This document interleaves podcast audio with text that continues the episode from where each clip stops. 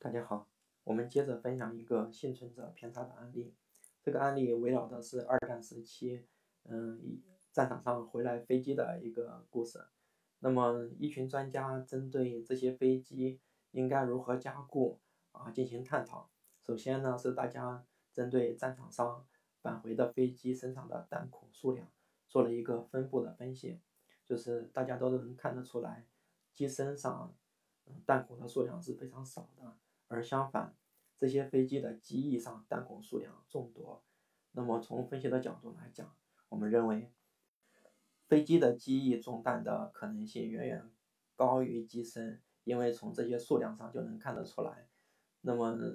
专家之所以是专家嘛，那么他们在这一层信息的基础上，就有人提出了，嗯，不光是数量的问题，很有可能是这个飞机上部位的权重是有些不同的。那么，相对于呃中弹数量比较多的机翼，很有可能机身的影响范围更大。那么这里就反映出了这个现在大家经常说的一个信息，就是死人不会说话。嗯，简单的来说就是说，如果从战场上返回来的这些士兵去统计他们身上的枪伤的话，那肯定是手臂啊、腿部这些部位中弹的那个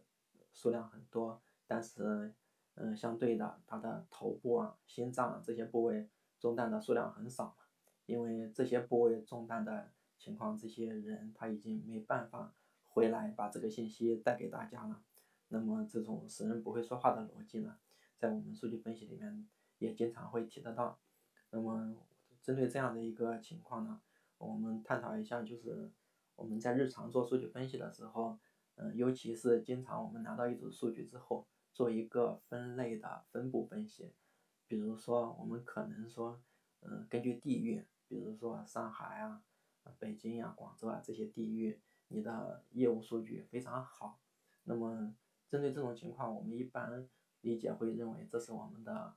重点，这是我们现在公司的核心所在。但是相对的，呃，我们既然已经研究了幸幸存者偏差的这样的一个案例，就应该从呃，相反的角度也去考虑一下，比如说其他的地区，如果当前没有数据，它本身根据这个业务的业务量又比较大的话，那么它很可能是一个公司增长的一个呃引爆点所在，有可能公司的业务根本就没有进入那个地区，嗯，所以我们在这样的一个案例的一个启发下，就是看待我们日常的。比如说做一些分布类的这种分析的时候，往往就是要从现有的实际情况，同时结合着那些空白地区的一些可能性，综合的来分析一下这个问题，而不能只考虑第一步就结束了。